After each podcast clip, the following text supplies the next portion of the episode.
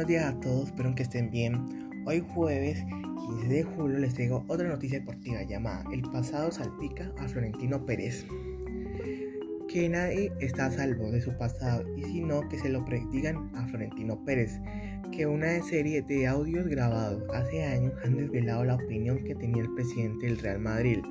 de algunas de las figuras más importantes que han sido desfilados por el club, que durante la última década las palabras dejan en una situación comprometida tanto a Florentino como a algunos futbolistas que hoy trabajan en la entidad como Raúl o Casillas, los primeros en aparecer retratados por el dirigente las grabaciones publicadas por el Confidencial,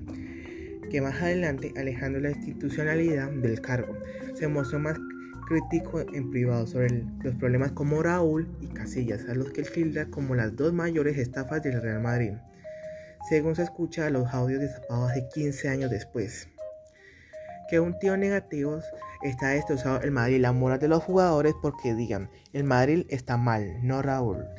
Raúl dejó el club en 2010 y volvió en el 2017, mientras que Casillas salió en el 2015 y regresó al 2020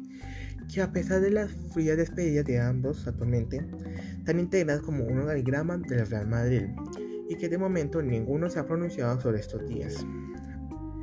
Y que también se hicieron públicos otros audios más recientes de 2010 y que los Florentino critica figuras de su segunda etapa en la presidencia, como Maurijo, Cristiano o Coentrado. Muchas gracias por su atención.